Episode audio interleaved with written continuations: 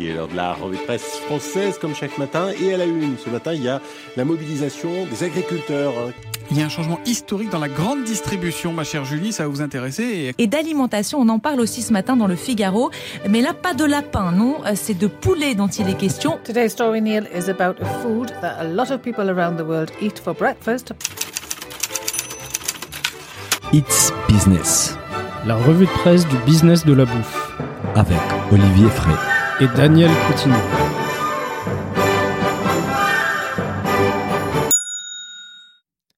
Bonjour à toutes et à tous, bienvenue dans ce nouvel épisode de It's Business, la revue de presse du business de la bouffe.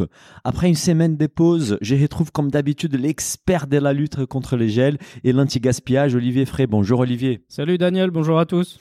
Alors Olivier, aujourd'hui nous allons parler de l'épisode des gels qui a ravagé la France la semaine dernière, de l'anti-gaspillage avec la participation spéciale de ta copine Stehel Payani, du groupe Avril qui cède ses activités de transformation animale, notamment la marque Matine, ainsi que d'un nouveau rapport sur la food tech en 2020 et d'une caisse des Pétrus envoyée à l'espace. On commence tout de suite avec un épisode triste pour l'agriculture française, notamment nos copains vignerons, avec une série d'articles sur l'épisode des gels de la semaine dernière. C'était sur Figaro, au chevet des vignobles, un cauchemar des feux et des glaces, ou sinon sur Les Échos, les récoltes des fruits de la vallée du Rhône compromises par les gels historiques. Olivier, cet épisode des gels liés au changement climatique était reconnu comme l'un des pires que l'agriculture française ait jamais connu. Oui, effectivement, et tous ces articles mettent bien en avant euh, le, le- la, la vraie problématique en soi. C'est pas le, le fait qu'il y ait eu du gel en avril, Mhm, parce que c'est quand même assez courant. c'est vraiment le fait que ça ait y ait eu une, une vague de chaleur, si vous vous rappelez, euh, au mois de mars, semaines, il y a, ouais, il y a ouais. fait quand même jusqu'à 25 degrés. Mhm, Et ça, ça a fait bourgeonner euh, bah, les, les arbres. Plutôt hein. A- que a- d'habitude. Les bourgeons sont sortis. mhm. Et du coup, avec la vague de chaleur qui est arrivée après, ça a gelé une La vague partie. de froid, ouais, ouais, tout à fait. Oui, la vague de froid. pardon. Et surtout, c'est les bourgeons de la plupart des cépages précoces qui ont été impactés, comme les chardonnays, les gamay, les syrah, qui sont les, des cépages où les Ouais. bourgeons étaient déjà sortis. Tout à fait. Et du coup, euh, de- le premier article du Figaro est assez intéressant parce que finalement, euh, le, le journaliste était vraiment avec un, un viticulteur. C'était super qui- intéressant. Il a passé la nuit avec lui, donc Tout on, à fait. on voit vraiment euh, ce, ce face à quoi ils, ils combattent euh, Mhm. en- avec euh, parfois les moyens du bord. hein. Alors Mhm. certains, il y a plusieurs techniques. Certains ont choisi de d'arroser carrément euh, soit leur- leurs arbres Mhm. parce que du coup ça gèle. Et en fait, ce qui se passe, c'est que le bourgeon, quand c'est gelé autour, il est maintenu à une température de 0 degré. Tout à fait. Ils appellent cette technique euh, l'aspersion, si je dis pas voilà, de bêtises. c'est Voilà. ça. Et du coup, c'est c'est une des techniques. L'autre technique qu'on voit souvent à la télé, Juste, et sur les réseaux. juste un point sur cette Ouais. technique-là. Le problème, c'est que même si cette méthode elle est efficace, euh, on pourrait dire qu'elle consiste en quelque sorte à soigner les mâles par les mâles. Et quand la glace va fondre, quelques branches seront glacées et on aura quand même du dégât. Ils disent qu'ils vont avoir 20-30% de dégâts par rapport à 80-90. Ça Donc, limite C'est pas une casse. solution parfaite. Tout à fait. C'est pas parfait, ça limite la casse. Et l'autre solution, c'est c'est après de, de brûler euh, de la paraffine, euh, des, des bougies. hein, euh. et du coup, euh, ça, l'idée, c'est que du, ça fait une, une espèce de fumée au-dessus des, des vignes Tout à fait. qui, qui va retenir, qui va empêcher un peu le froid de, de tomber sur la vigne. Ça crée une espèce de microclimat artificiel en fait Voilà. pour la température sur la parcelle. Ils disent que ça, ça va peut-être euh, augmenter des jusqu'à 5 degrés environ. Donc c'est très utile dans, dans les descentes d'air froid modéré. Mais sous moins 4, moins 5 degrés, ça sert à rien en fait. Non, voilà, c'est parce que le, le bourgeon, il faut pas que ça descende à, à moins de moins 1 degré. C'est ça en fait. Il est très Donc fragile. c'est- très très fragile. Et il y a, il y a une autre solution, c'est brûler des feux de paille. Donc ça, on le voit aussi assez régulièrement. Oui, même Euh, si elle est quand même euh, dans certaines régions, elle est, elle est, on va dire, elle est pas interdite, elle est tolérée, mais il y a forte recommandation pour l'éviter parce que c'est une, une solution qui finit par polluer. Et il y y y a une autre solution qui consiste cette fois-ci à mettre des câbles chauffants tout le long des rangs de vignes. Donc ça, c'est une solution très très coûteuse. Donc c'est c'est Oui. que les grands châteaux euh, qui ça. peuvent éventuellement se le payer. C'est ça. Il y a aussi une autre solution qui est assez populaire, qui est installer des ventilateurs qui brassent l'air dans la culture. Euh, sauf que là, pour cet épisode des gels, ils disent que c'est un épisode des gels des natures advectives. Ça veut dire que C'est pas commun, c'est vraiment une vague de froid qui est descendue cette fois-ci, alors que d'habitude, on peut avoir des phénomènes de gelée, mais plus localisé, plus quoi. local, alors que là, c'est vraiment une vague de froid qui est descendue sur euh, une grosse partie de la France. hein. C'est ça. Euh, quand, quand on parle de, de cultures qui ont été affectées, il faut bien voir que c'est à la fois les- la viticulture, l'arboriculture, mais c'est aussi euh, quasiment toutes les régions françaises. Je crois qu'il y a deux régions qui ont, qui ont été épargnées euh, plus ou moins, dont la mienne, hein, l'Alsace. Ah, tout à fait. L'Alsace qui, bizarrement, euh, d'habitude, il fait très froid et cette Oui. fois-ci, ils n'ont pas été vraiment concernés par cette vague Ce de qu'ils disent les articles, en fait, c'est que bon, les phénomènes des gels en avril, c'est c'est quelque chose d'assez courant, c'est pas inédit. Ce qui est inédit, c'est l'ampleur du phénomène, en fait, car quasiment toutes les régions viticoles en France ont été gravement touchées. Euh, il- il- et en fait, selon les articles, il s'agit très certainement de la catastrophe agricole due au gel la plus importante depuis la révolution agricole. Oui, c'est notamment euh, Serge Zaka, qui est agrométéorologue euh, chez ITK. Mhm. agrométéorologue, je me répète. et lui, en fait, ce qu'il note, c'est que l'épisode de gel, euh, en fait, du jour au lendemain, on a perdu jusqu'à 35 degrés dans certains, à certains 35 endroits. degrés, c'est Ouais, énorme. 35 degrés en deux jours et même moins.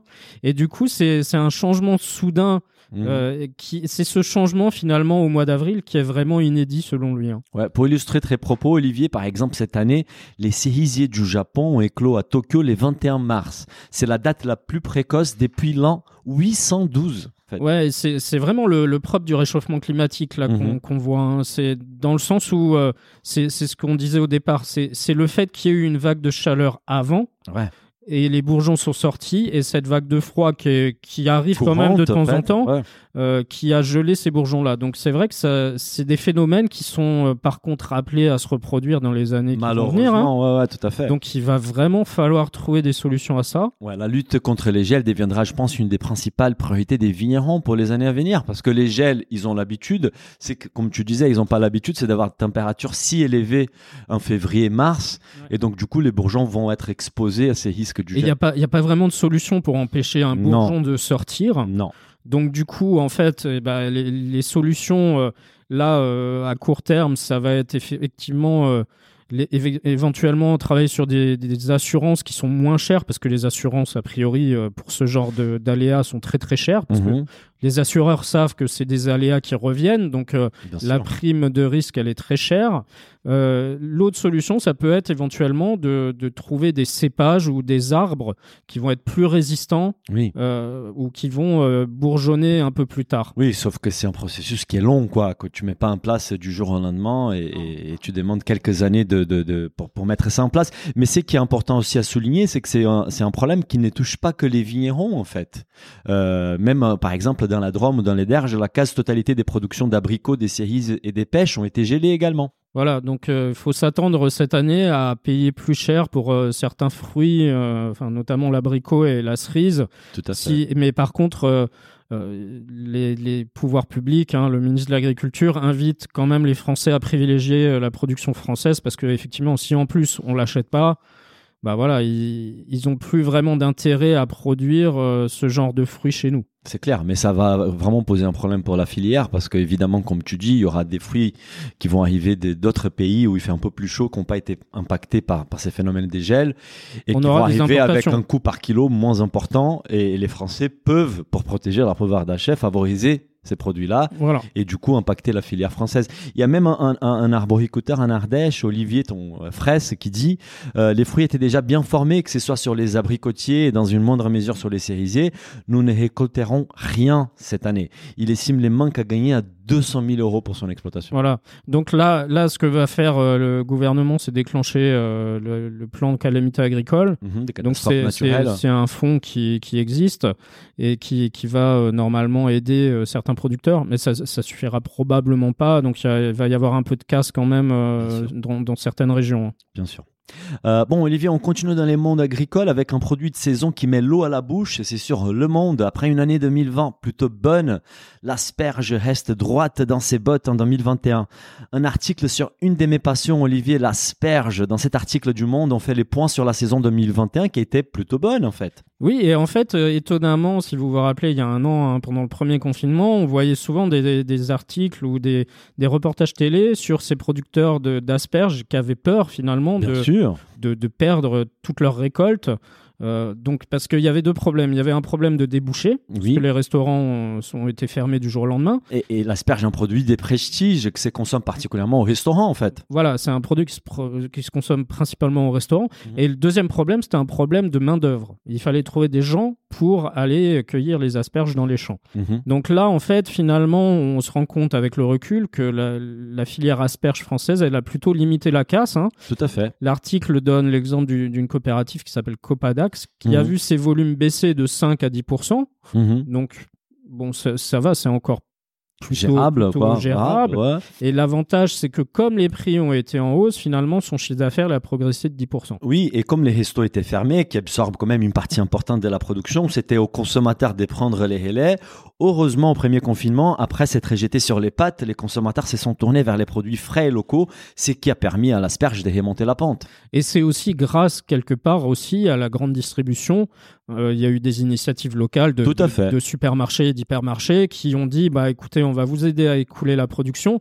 Donc c'est aussi grâce à eux que euh, la filière asperge a pu euh, tenir la route. hein, Tout à fait. Et en ces débuts d'année 2021, les restos restent fermés en fait. Oui, euh, en- malheureusement.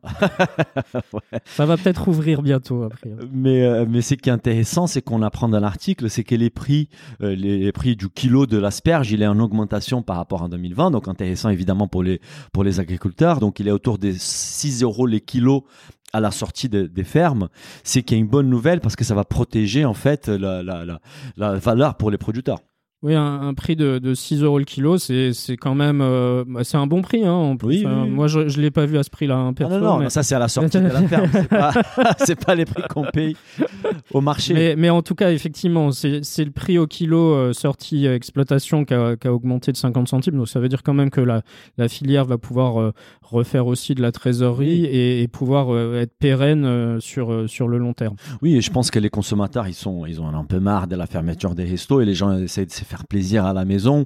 Et donc, on cuisine pas mal les asperges. Après une saison euh, hivernale, on veut euh, commencer à manger des produits de saison, de- du printemps qui donnent envie. Moi, je peux te dire que depuis quelques semaines, euh, l'asperge, il est souvent dans mes recettes. Hein. Je- En, en six mois, on est tous devenus des bons cuisiniers. On espère. c'est clair, c'est clair. Merci Covid.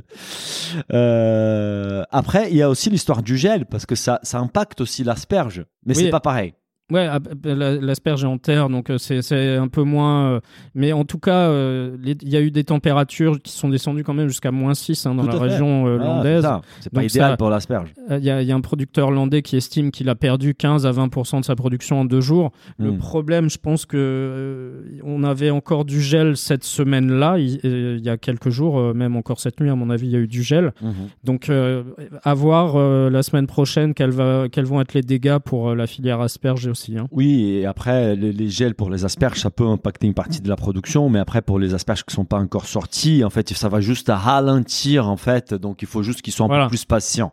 Ça finit pas par, euh, par détruire la production.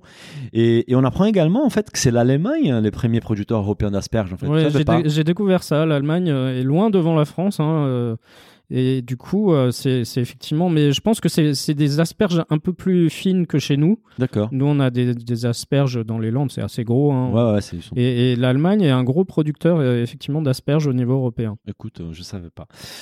Olivier, on va continuer, mais maintenant c'est pas un article, c'est un sujet qui m'intéresse particulièrement, c'est l'anti-gaspillage, avec cette fois-ci un super livre très utile qui va nous aider à sauver nos restes de la poubelle, sorti le 7 avril dernier. Oui, et c'est la journaliste culinaire Esther Alpayani qui, qui s'est lancée dans, dans cet ouvrage euh, avec des, des recettes euh, assez étonnantes. L'ouvrage s'intitule La cuisine des beaux restes. D'accord. Euh, titre Ouais, sympa, moi j'aime bien. Ouais, ouais. Et, et en fait, l'idée, c'est de d'utiliser euh, des, des choses auxquelles on penserait pas. euh, par exemple, elle utilise, euh, la, elle fait, elle a une recette avec la, la peau de la pastèque. La peau de la pastèque. Ouais. Qu'est-ce qu'elle fait avec? Elle, elle fait, euh, elle fait des pickles de peau de pastèque. Donc, Sympa. tu- donc c'est c'est assez intéressant. On découvre des choses. Au- au- des, des choses auxquelles on n'aurait pas pensé euh, utiliser comme ingrédient. Rien ne se perd, tout se transforme en fait. Voilà, voilà. Et, et ce qui est sympa dans les livres, c'est que les- tout est classé par thématique. Donc il y a les légumes d'abord, après les céréales, les poissons, les viandes, les restes des, com- des plats complets, et même comment utiliser les restes des boissons en fait. Oui, c'est qu'est- qu'est-ce que vous pouvez faire par exemple euh, avec un reste de jaune d'œuf, un fond de bouteille de vin, du pain rassis. Et il y a à peu près 70 recettes euh, dans l'ouvrage, ce qui est quand même pas mal. hein. Elle, a, elle a bien bossé, Estherelle.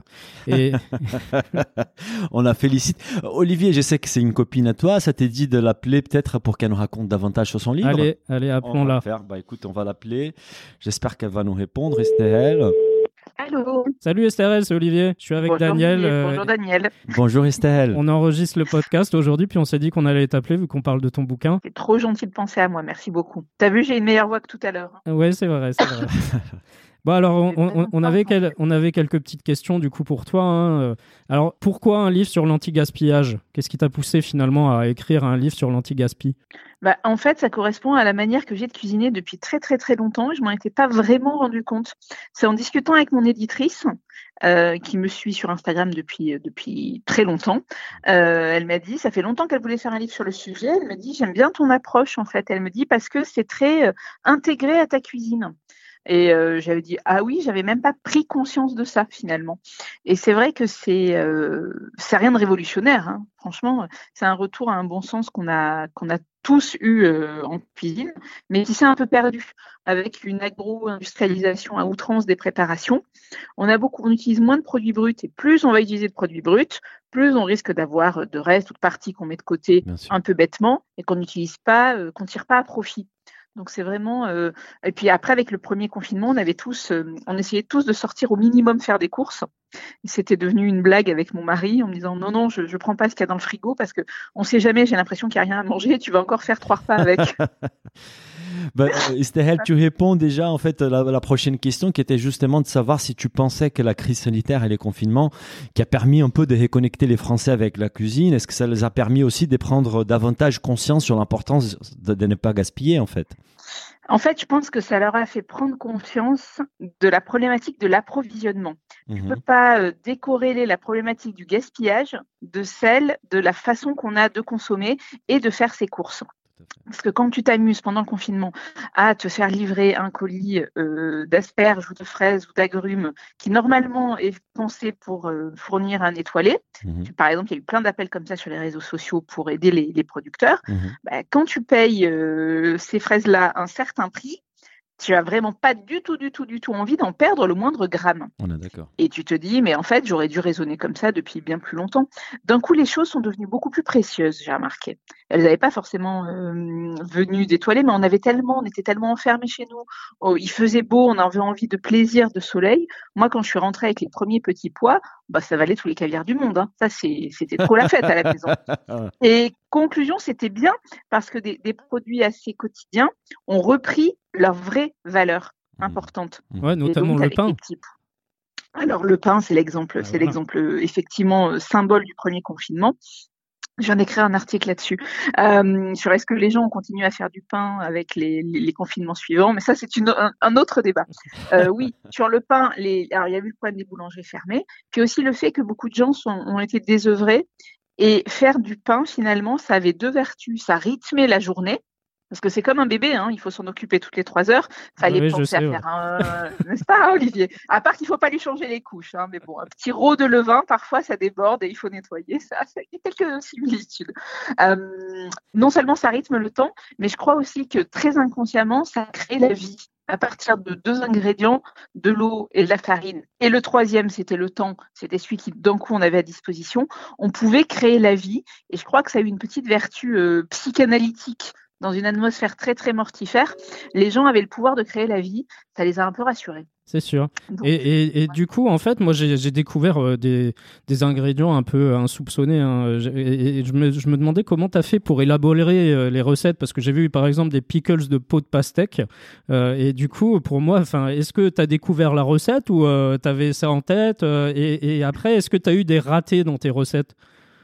Alors, pour les recettes, tout bêtement, j'ai vraiment, je crois que c'est le livre que, que, je laisserai à mes enfants. Il y a plein de recettes qu'on mange très très très souvent chez nous en fait. Mmh. Euh, il y a des boulettes chez moi. J'achète pas de viande hachée pour faire des boulettes. C'est parce que j'ai fait un pot-au-feu euh, quatre ou cinq jours avant, que j'ai utilisé le bouillon, que j'ai utilisé une partie des viandes, etc. Que je vais faire des boulettes parce que comme ça, et je vais passer le pain rassis, le reste de viande que j'ai. C'est plus, euh, moi je cuisine en fonction de ce que j'ai envie de faire au final, et donc je crée des restes pour décliner toutes mes recettes. Donc ça change un peu la logique. L'exemple que je donne aussi souvent, c'est le riz sauté. Moi je fais pas cuire du riz pour du riz sauté, c'est quand je fais cuire du riz, je sais que d'office, je vais faire deux repas avec. Il va servir d'accompagnement à un curry, en général un curry, un curry végé, euh, genre euh, épinards, pois chiches, chou-fleur. Donc du riz blanc avec, c'est super. Mais comme j'ai doublé la quantité, je sais que le lendemain ou le surlendemain, la moitié de boîte qui me reste pleine de riz froid, bah, elle va passer avec euh, un petit peu de, poulet rôti qui me reste encore d'un repas précédent, un petit jus de viande qui passe par là, euh, les légumes, euh, le poireau du fond du, du bac de légumes et paf, je fais un super riz sauté. Euh, donc je considère même pas le riz froid comme un reste pour moi. C'est quelque chose qui a une vraie, euh, une vraie valeur en soi. Euh, pour les ratés, je crois que le, la chose la plus, alors il y a deux produits qui ont une grande réputation pour euh, les, les, restes, c'est tout ce qui est fan de légumes verts, les navets, les radis, les pardon, les navets, les radis, les carottes. Alors, euh, c'est pas au goût de tout le monde. La soupe de fan de radis, ça va marcher si la fan de radis est archi extra fraîche. Si elle est un peu jaune, euh, si elle a déjà traîné dans votre frigo deux jours, euh, non, ça va vraiment pas être bon du tout. Alors que si la fan elle est pimpante, oui, ça peut faire une soupe qui est assez proche d'une soupe de cresson. Alors déjà, il faut être amateur de ce genre de saveur. C'est un peu, un peu fort et piquant. Il en faut pour tous les goûts. Euh, pareil, les fans de carottes, la botte que produit une fan de carottes, c'est assez énorme. Moi, je trouve que c'est très fort. En plus, c'est, c'est pas si elles sont pas bio, ça peut être riche en nitrites. Enfin, c'est c'est pas forcément quelque chose de, de, facile. Je vais en utiliser un petit peu, genre deux trois euh, hachés finement pour mettre dans une sauce crème, euh, dans des blinis, un peu comme du persil. Mais je vais pas arriver à utiliser toute la botte. Il y en a une partie qui va partir dans mon, dans mon compost. Alors après, il y en a qui la blanchissent, qui les hachent, qui les mélangent avec d'autres légumes et qui en font des tartes aux épinards, etc. Là, c'est vraiment une question de, de goût et d'acceptation. Mmh. Donc, je recommande aussi donc à tout le monde d'avoir un compost à portée de main. Mais ça, en ville, on me dit oui, c'est difficile. Maintenant, ce que je vois, c'est qu'il y a beaucoup, beaucoup de composts communautaires qui se sont développés ces derniers, ces derniers mois. Nous, on en a un euh, et, à, et à Paris et à la campagne. Et puis parfois, je suis vraiment la bobo par excellence qui se trimballe son, euh, son, son, compost entre, entre Paris et la maison de campagne. Ça m'arrive de prendre le train avec mon compost. On connaîtrait à l'odeur. Il est bien emballé, il y a toute une technique, mais un bon compost bien fait ne sont pas mauvais euh, à ce moment-là. Ah, mais moi, moi j'ai mon beau-père qui, qui, fait aussi son compost, donc je, je, je, connais ça. Je connais ça. Voilà. Bon, bah, en donc tout cas, écoute, on, on, te remercie beaucoup, Estherelle, et le, le livre est dispo de, déjà, euh, on peut l'acheter en ligne et dans toutes les bonnes librairies, hein, je pense qu'il est, il est dispo Tout à un peu fait, partout. il est bien dispo. Merci beaucoup de m'avoir invité. Non, et merci, puis, à euh, Merci à toi. ne jetez rien surtout. Non, On est on va essayer. 100% d'accord. Allez, salut. Merci, à bientôt. Merci encore, à bientôt. Au revoir. Euh, bah, merci beaucoup Estelle de cette participation spéciale. Olivier, on passait des lentilles gaspillées à une grosse actu dans l'agroalimentaire qui concerne les groupes Avril. C'était sur le Figaro. Avril cède ses œufs, matine et ses activités d'abattage des porcs. Olivier, on apprend que les groupes Avril, énorme acteur de l'agroalimentaire en France, hein, propriétaire des marques comme Les Yeux et Puget, et presque 6 milliards des chiffres d'affaires en 2020, a mis en vente ses activités des transformations animales. Oui, et c'est un vrai message euh, finalement euh, de dire nous on veut se recentrer euh, sur ce qui fonctionne pour nous, à savoir les, les protéines végétales et tout ce qui est végétal. Donc, euh, enfin, Matine, c'est c'est pas un petit acteur. Hein. On est Ma- d'accord. Matine, c'est à peu près 2 milliards d'œufs euh, vendus par an. Énorme. Et, a C'est un des leaders de, de je pense, du c'est un des leaders, c'est Ouais. une des marques leaders. hein. On connaît tous les œufs matines. euh, et et c'est aussi euh, finalement non pas euh, uniquement cette marque-là, mais aussi la, la, la marque d'ovoproduits. Les ovoproduits, c'est tout ce qui est euh, produit euh, pour la restauration, deux pour la l'industrie, restauration. ouais. Donc qui, qui s'appelle Ovoteam. Et il y a également une partie euh, qui est une activité d'abattage dans le port qui s'appelle Abera. Et tout ça au, au global, ça fait quand même 8,5% du chiffre d'affaires. hein. donc sur un chiffre d'affaires de 6 milliards, c'est Oui, pas petit. Mais c'était pas l'activité la, la plus rentable. C'est pas l'activité la plus rentable parce que Matine, enfin on le sait, dans les œufs, il y a, y a beaucoup de, y a eu beaucoup de choses hein, ces dernières années. Donc il y a les attaques Ouais. de L214, sûr. il y a euh, Matine a été fortement associée à l'élevage des poules en cage. La marque était notamment Au centre d'une polémique en 2016 suite à la diffusion des, des images d'animaux maltraités dans les abattoirs qui fournissaient la marque, en fait. Oui, et puis euh, il faut, faut voir aussi que la, la filière E a, a investi euh, quand même euh, beaucoup d'argent pour euh, mo- moderniser les, les- les poulaillers. hein. Oui, et cette transition-là, elle est coûteuse, en fait. Elle, était, elle a coûté beaucoup d'argent pour les groupes. Oui, parce qu'en en fait, on, on- on a voulu, on, les- on leur a fait moderniser les poulaillers pour que ça reste des poules en cage, mais les gens ne veulent plus de poules en cage. Donc ils ont investi de l'argent finalement qui n'a servi à rien. Oui. Puisque aujourd'hui les gens veulent, consommation va veulent vers des, des poules voilà, qui, élevées en plein air. en plein air, etc. Et même des marques comme Pool House qui tuent pas la poule, qui ont émergé et qui, Voilà. et qui mènent le marché vers un autre. euh, Donc euh, finalement, avril, euh, alors euh, ils viennent juste de l'annoncer parce qu'ils ont annoncé leurs résultats, donc Bien on ne sait pas exactement qui est intéressé par ça. Mais en tout cas, c'est un vrai message et Avril, du coup, va se, se focaliser sur des activités plus rentables comme euh, tout ce qui est protéines végétales à base de colza, Oui, mais également les biocarburants. tout à fait. Donc ça, c'est des choses euh, dont le groupe euh, va se séparer euh, d'ici quelques mois. Bah, on a appris euh, justement que l'activité des biocarburants, en fait, à base des colza lancée il y a deux ans, a une forte croissance et une forte rentabilité. Et en fait, ça a permis au groupe Avril de retrouver la rentabilité en 2020. Voilà. Donc, ils vont se concentrer sur ce qui marche et sur les tendances d'avenir, qui est vraiment l'huile et les protéines végétales, quoi. Mais ceci dit, on est quand même dans une tendance de consommation d'œufs assez élevée en France. hein. Donc, Oui, oui. C'est pas non plus un marché. Euh, Non. Qui- qui est mauvais. Mais ce qui veut dire que la personne ou la boîte qui va reprendre Matine, de toute façon, va devoir transformer l'activité voilà, pour proposer des, des œufs de meilleure qualité et des poules élevées d'une façon euh, plus bienveillante, on va dire. Tout à fait. On va continuer. Donc, on va passer du groupe qui abandonne les poules élevées en cage pour se concentrer sur les végétales au fromage sans lait. C'est sur Wired, The Quest to Make Genuinely Cheesy Dairy Free Cheese, la quête d'un fromage savoureux sans produits laitiers. Olivier, on apprend beaucoup sur les fromages sans lait animal dans cet article de Wired. Oui, tout à fait. Alors, euh, ça va être faire un peu grincer les oreilles euh, des, des fans de fromage euh, français, hein, forcément. hein. Mais en tout cas, il y a, il y a un vrai développement de ce qu'on appelle les, les fromages végétaliens ou les fromages sans lait. Euh, je ne sais pas s'il y a vrai- un vrai nom pour ça. Mais ça va du Faux camembert, euh. du camembert à la noix de cajou, au Stilton à la noix de coco, des, des bûchettes de mozzarella à base d'amidon de maïs. Et en fait, c'est un fait secteur. pas rêver, pardon. Non, ça te fait pas rêver, mais moi non plus. hein. Et c'est un secteur qui est vraiment en croissance, notamment aux États-Unis.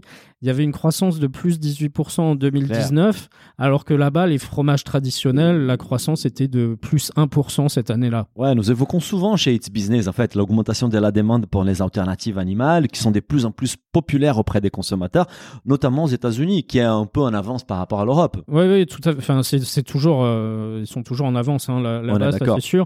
Et c'est un marché, euh, les, les fromages euh, végétaliens, c'est un marché qui est estimé, se- selon certaines prévisions, à 7 milliards de dollars d'ici 2030. C'est énorme. Donc c'est pas un petit marché non, Non. plus.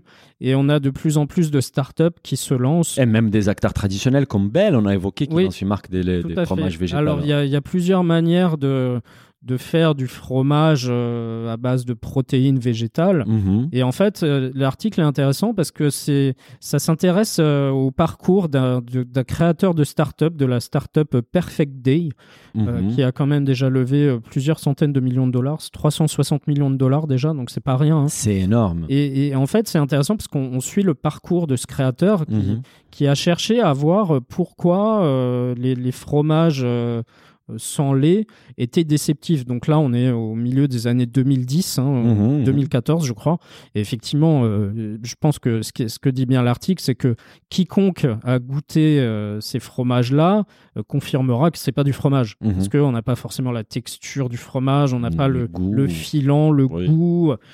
Et, du coup, le, le fondateur de Perfect Day a cherché à voir ce qui faisait la différence euh, la- pourquoi le- les fromages à base de lait étaient si différents. Mhm. Et en fait, il s'est rendu compte qu'il y avait deux choses qui faisaient que le, le fromage à base de lait était différent. hein.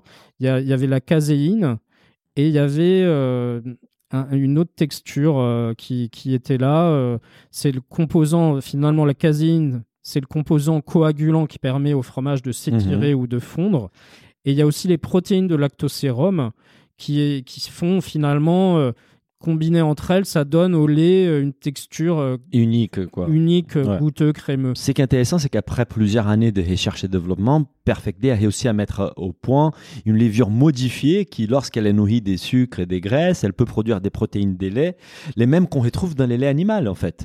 Et donc, les microbes génétiquement modifiés est finalement complètement retiré, de sorte que la protéine finale est finalement OGM et végétale. Je serais curieux de goûter pour voir si ça a vraiment goût du fromage, mais on se rend compte que ça devient de la science-fiction, en fait.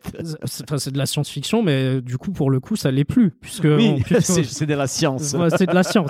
Et en fait, il y a, il y a pas mal de startups euh, qui, qui se lancent euh, sur ce créneau-là. Donc, Oh, l'article donne quelques exemples. hein. Au-delà de Perfect Day, on en a une qui s'appelle New Culture, New qui, Culture, ouais. qui utilise une méthode similaire de, de réplication de protéines pour produire des boules de De la mozza. mozza, ouais. On a la singapourienne Tur- Turtle Tree Labs qui a créé euh, des fromages de chèvre et, et de, et même de chameau À partir Ah. des cellules. à partir de cellules, voilà, dans des bioréacteurs, un peu euh, comme hein. la viande cultivée. Ouais. Et on a aussi un des gros acteurs euh, de la viande euh, alternative, hein, des alternatives des alternatives à la viande, pardon, hein, Impossible Foods, qui a Ah ouais annoncé en octobre dernier, qui travaillait sur un prototype de Impossible Milk. Ils sont forts, les Américains.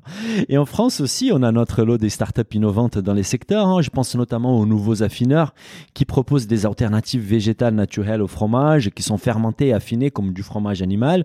D'ailleurs, après une levée de fonds de 2 millions d'euros début 2020, la startup française inaugure sa première unité de production avec une surface des 1000 mètres carrés.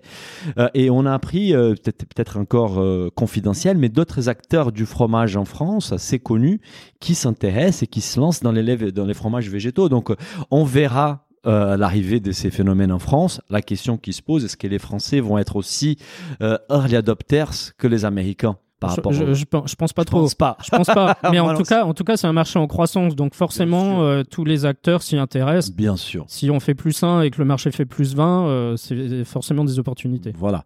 Euh, en parlant d'innovation, Olivier, on va s'intéresser au secteur de la food tech en Europe, mais cette fois-ci, c'est pas un article, mais une étude publiée par Digital Food Lab. C'est la food tech en Europe en 2020. Alors, Olivier, dans cette quatrième édition du rapport de la food tech, on confirme que les secteurs attirent toujours beaucoup d'argent. Oui, en 2020, alors les, les amis de Digital Food Lab ont, calculé que les, les startups européennes de la food tech, elles ont levé à peu près 2,7 milliards d'euros.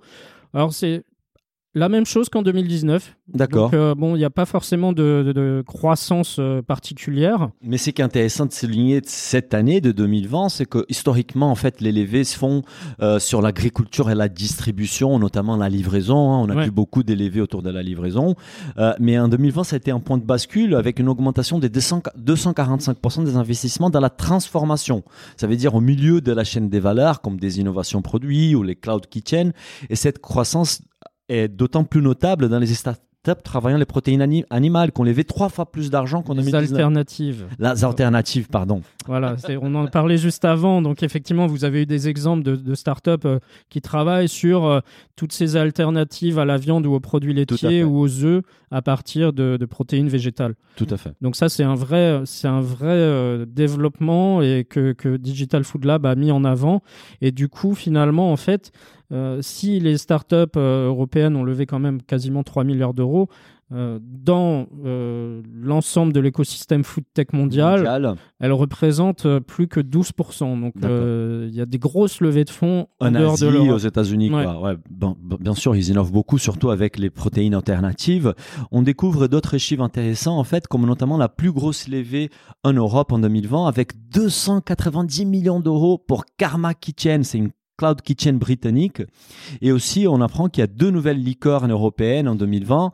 Euh, on, on rappelle que Licorne, c'est une société valorisée à plus d'un milliard d'euros. Donc, euh, Gusto, une société anglaise qui propose des kits repas, on va dire à la Kitok. Ouais. Et Oatly, une boîte sédoise qui propose du lait végétal, justement. Voilà, et Oatly euh, qui travaille notamment euh, sur une entrée en bourse cette année. Ah ouais? Ouais. Intéressant.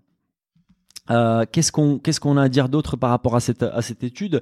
Il y a deux autres chiffres qui ressortent en fait. D'abord, c'est l'investissement moyen par les startups qui continue d'augmenter et atteint 1,2 million en 2020 versus 600 000 euros en 2017. Donc, on a des tickets de plus en plus importants euh, qui sont investis et aussi que la France est consolide comme le deuxième hub les plus importants en Europe avec 600 millions d'euros levés, très proche du leader UK avec 634 millions.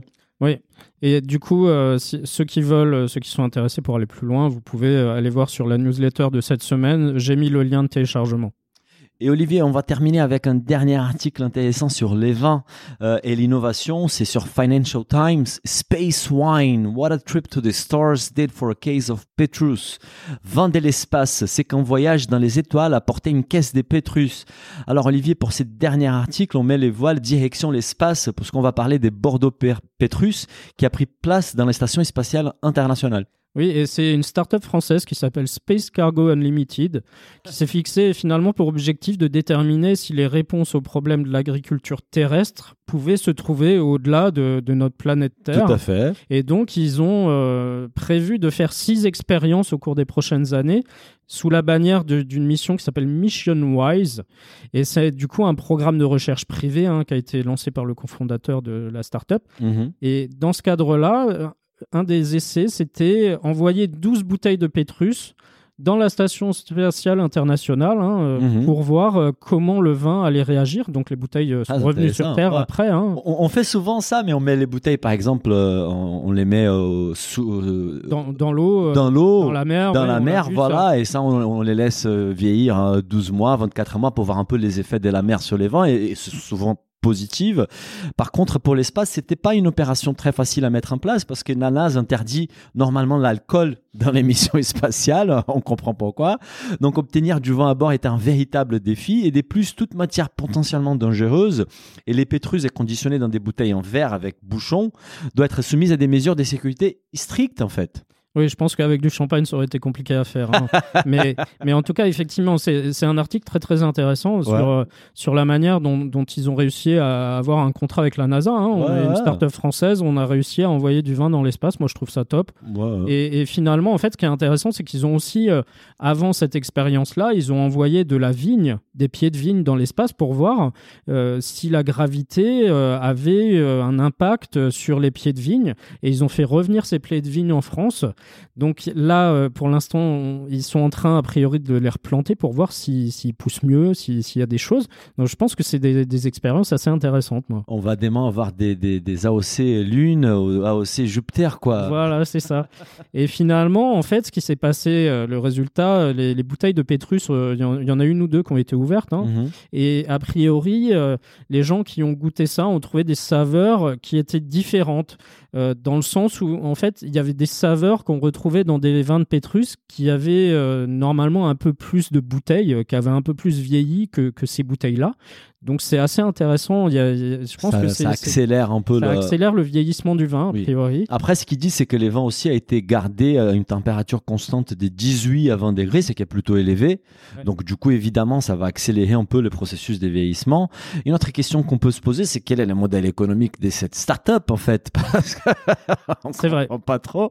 C'est. Il reste un peu flou, hein, même s'ils affichent la volonté des haters sur investissement grâce à un partenariat avec euh, les groupes Mercier, par exemple, pour revendre des clones des sarments partis dans l'espace. Alors, euh, est-ce que ce sont des pieds de vigne qui vont mieux résister au gel euh, que, que les pieds qu'on a actuellement? Enfin, voilà, c'est des vraies questions, hein, finalement. C'est c'est des expériences euh, intéressantes qui doivent coûter assez cher. Donc, c'est vrai, effectivement, euh, quel est le business model derrière pour, euh, pour cette entreprise? On, on est preneur, hein, si peut-être qu'ils peuvent nous écrire pour, euh, pour nous en dire bien plus. sûr. Mais c'est qui est intéressant à souligner, ces recherches sont tout à fait d'actualité. Lorsqu'on voit que sur Terre, par exemple, les épisodes de dégel ont des conséquences désastreuses sur nos productions viticoles et arboricoles.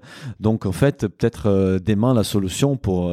pour- C'est possible. c'est possible de voilà de- au moins de tester la- la- le comportement des vignes dans des situations extrêmes comme l'espace. Tout à fait. Bon Olivier, on va s'arrêter là pour cette semaine. C'était un plaisir comme d'habitude et on se retrouve la semaine prochaine pour un nouvel épisode des Hits Business. Salut Daniel, au revoir à tous. Si le podcast vous a plu, n'hésitez pas à le noter 5 étoiles sur votre appli et à le partager autour de vous. Pour vous abonner à la newsletter, il suffit d'aller sur businessofbouffe ou olivierfray.com et vous abonner dans la rubrique newsletter. bonne semaine et à bientôt.